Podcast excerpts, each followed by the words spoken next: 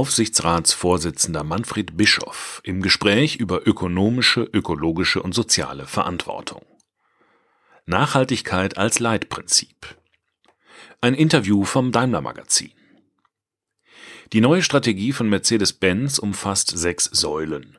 Doch ein Thema hat der Vorstand über alle Säulen hinweg zu einem Leitprinzip gemacht. Nachhaltigkeit. Was heißt das konkret? Wie bringen wir ökonomische, ökologische und soziale Verantwortung zusammen? Dr. Manfred Bischoff, Vorsitzender des Aufsichtsrats der Daimler AG und der Mercedes-Benz AG, erläutert die wichtigsten Aspekte im Interview.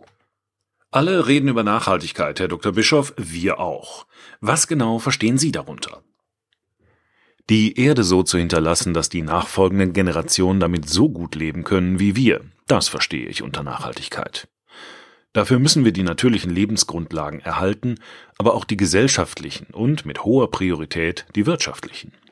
Was wir brauchen, ist eine verantwortliche Balance von ökologischen, sozialen und ökonomischen Zielen. Diese Balance leitet unsere Strategie. Wir reden also nicht nur über Nachhaltigkeit, wir setzen sie um. Können Sie ein konkretes Beispiel nennen? Nehmen Sie die neue Strategie von Mercedes-Benz Pkw. Dort ist Nachhaltigkeit das Leitprinzip für jedes unserer sechs strategischen Handlungsfelder.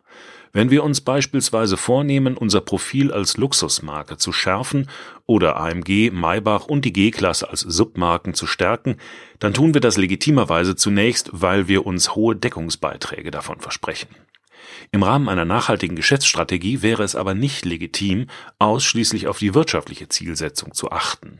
Wir müssen auch zeigen, warum unsere Strategie ökologisch und sozial vertretbar ist. Wie zeigen wir denn, dass auch AMG, Maybach und die G-Klasse nachhaltig sind? In wirtschaftlicher und sozialer Hinsicht stehen diese Modelle für erhöhte Wertschöpfung. Das heißt, sie tragen mehr zum Kuchen bei. Mit ihnen erwirtschaften wir die Mittel für die Transformation. Sie helfen auch dabei, industrielle Arbeit an einem Hochlohnstandort wie Deutschland zu sichern. Ohne sie gäbe es weniger oder gar nichts mehr zu verteilen. In ökologischer Hinsicht belegen wir die Nachhaltigkeit dadurch, dass wir auch AMG, Maybach und die G-Klasse CO2-neutral machen. Nicht nur im Fahrbetrieb übrigens, sondern über den gesamten Lebenszyklus hinweg, von der Entwicklung bis zur Verwertung. Das ist die Transformation, um die es geht. Ein zentrales Element unserer Strategie. Wir machen Mercedes zur führenden Marke für Elektromobilität und Fahrzeugsoftware. Wir werden diesen Anspruch nicht über Nacht einlösen können, aber die Umsetzung ist in vollem Gang. Und wir werden in Zukunft noch schneller werden. Ist es denn die Kundennachfrage, die den Markt für E-Mobilität treibt, oder sind es eher die CO2-Vorgaben der Politik? Wer Klimaschutz ernst nimmt, und das tun wir, der kann den Status quo so oder so nicht einfach in die Zukunft verlängern. Wir bekennen uns ohne Wenn und Aber zu den Zielen des Pariser Klimaabkommens und haben mit unserer Ambition 2039 frühzeitig einen Weg dorthin definiert. Unsere Pkw werden wir schon ab 2022 CO2-neutral produzieren. Auch unternehmensübergreifend engagieren wir uns in Initiativen, die CO2-Neutralität bereits zehn Jahre früher anstreben, als Paris es eigentlich vorsieht. Am Kapitalmarkt wächst das Interesse für überzeugende Klimaschutzstrategien ebenfalls. Und schauen Sie sich die jüngere Entwicklung der europäischen Kundennachfrage nach Elektrofahrzeugen an, insbesondere nach Plug-in-Hybriden. Dann besteht in Summe kein Zweifel mehr, wie die Wahl lautet nachhaltiges Business oder out of business. Sie haben den Kapitalmarkt erwähnt. Hat Greta Thunberg die Investoren erreicht? Die Frage der Nachhaltigkeit wirtschaftlichen Handelns gibt es am Kapitalmarkt schon viele Jahre. Frau Thunberg und viele andere haben den ökologischen Aspekt, insbesondere was den Klimaschutz angeht, massiv verstärkt. Aus meiner Sicht aber leider den ökonomischen und gesellschaftlichen Aspekt vernachlässigt. Nachhaltigkeit firmiert am Kapitalmarkt unter dem Kürzel ESG. E für Environment, S für Social, G für Governance. Tatsächlich nimmt die Zahl ESG-bezogener Anfragen seit ein bis zwei Jahren deutlich zu. Investoren nutzen ESG-Informationen vor allem, um Risiken in ihren Portfolios zu bewerten. Die EU geht hier mit ihrem Green Deal voran. Was bedeutet das für Daimler? Wir stellen uns auf eine weiter wachsende Nachfrage nach grünen Investments ein. Im vergangenen Sommer haben wir ein Green Finance Framework formuliert. Sie legt die Grundsätze fest, nach denen wir beispielsweise Anfang September unseren ersten Green Bond über eine Milliarde Euro emittiert haben.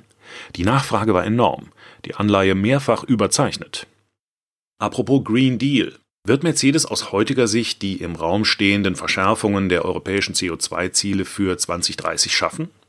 Davon gehe ich aus. Wir sind bereit und vorbereitet, unseren Teil dazu beizutragen. Lassen Sie mich aber in aller Deutlichkeit sagen, dass die für die Erreichung der Ziele notwendige Infrastruktur, grüner Strom, Ladestationen, Verteilernetze weit hinterherhinken. Hier ist die Politik in der Pflicht, nicht nur Ziele zu setzen, sondern auch selbst durch die entsprechenden Initiativen und Gesetze dafür zu sorgen, dass diese Ziele auch erreicht werden können. Die Kunden werden die erforderliche Zahl an Elektroautos nur dann erwerben, wenn die Infrastruktur dafür vorhanden ist. Statt Benzin im Blut muss man als Mercedes-Mitarbeiter künftig also Strom in den Adern haben? Strom in den Adern klingt potenziell gesundheitsgefährdend. Vielleicht also lieber Mercedes elektrisiert. Wichtiger ist, dass wir hier über einen Zeitraum von wahrscheinlich ein bis zwei Jahrzehnten reden. So lange werden wir effiziente Otto- und Dieselmotoren brauchen. Ungewiss ist noch, in welcher Stückzahl. Einige Länder haben sich bereits jetzt auf frühere Enddaten für Verbrenner festgelegt. Und diese Diskussion könnte 2021 an Fahrt gewinnen. Wir werden in jedem Fall auch für reine Elektromärkte Angebote in Mercedes-Qualität haben. Trotzdem warne ich vor einem politischen Überbietungswettlauf nach dem Motto, wer untersagt die Neuzulassung von Verbrennern als erster? Warum würde ein frühes Ausstiegsdatum für Verbrenner nicht dem Klimaschutz nützen? Das eben ist fraglich. Es klingt zwar klimafreundlich, muss sich aber am effektiven Nutzen für die Dekarbonisierung messen lassen.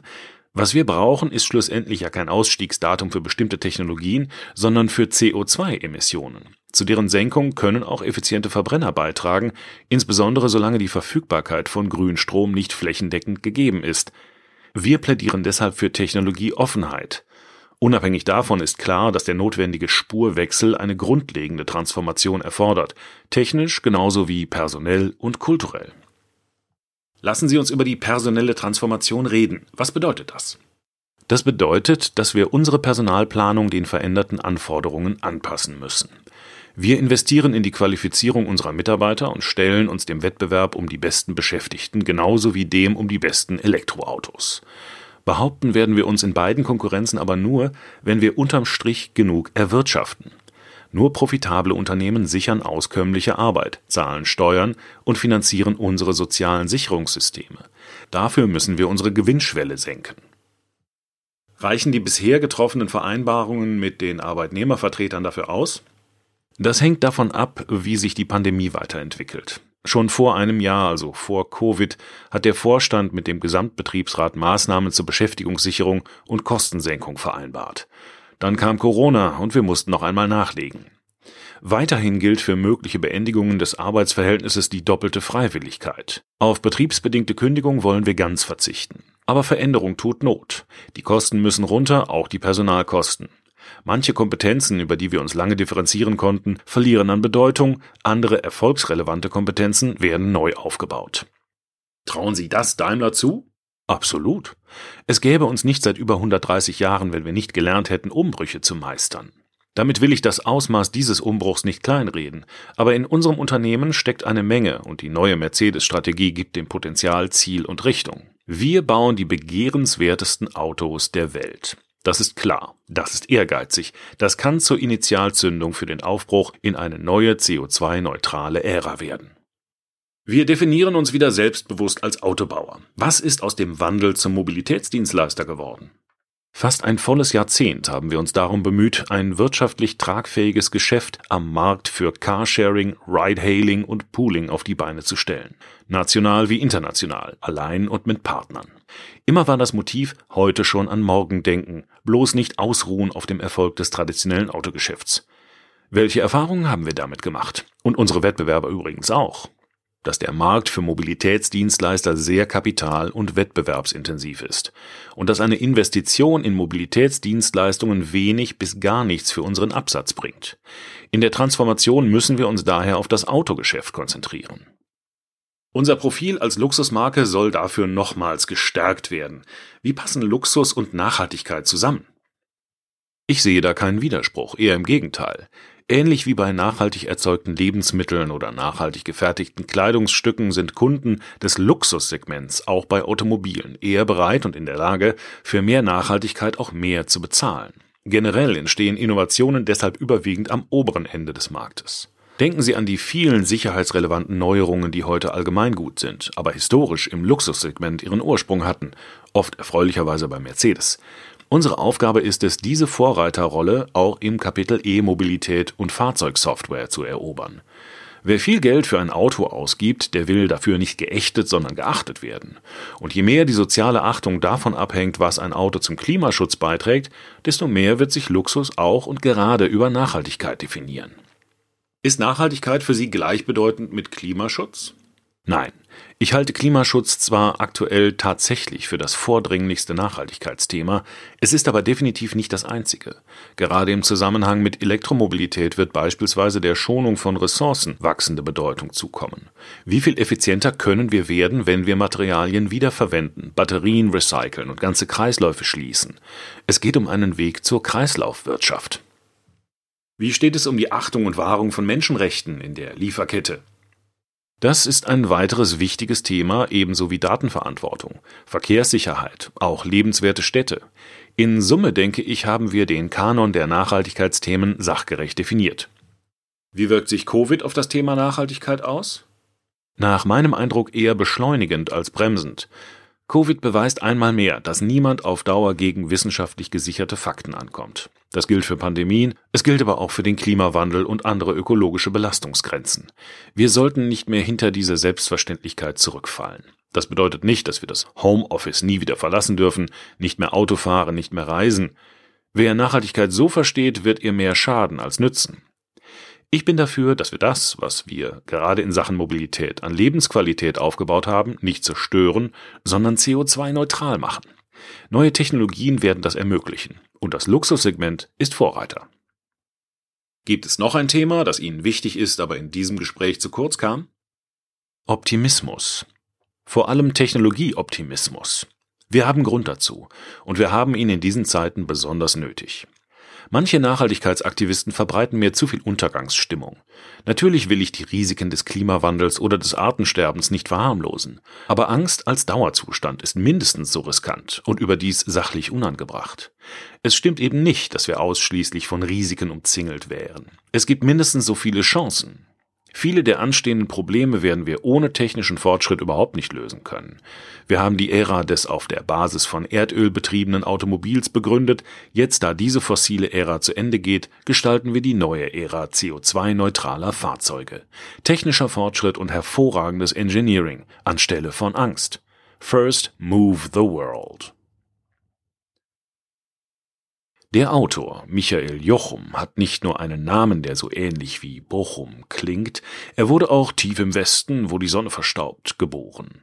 Nur noch westlicher, in Duisburg. Nach Stationen in Bonn, Cambridge und Berlin kam er 2006 nach Stuttgart. Bei Daimler spezialisierte er sich auf die CEO-Kommunikation, später erweitert um Kommunikationsstrategie und interne Kommunikation. Seit 2019 ist er für Nachhaltigkeits- und Veränderungskommunikation verantwortlich, damit die Sonne eines Tages nicht mehr verstaubt. Dieser Beitrag wurde eingelesen von Frank Lindner, Sprecher bei Narando.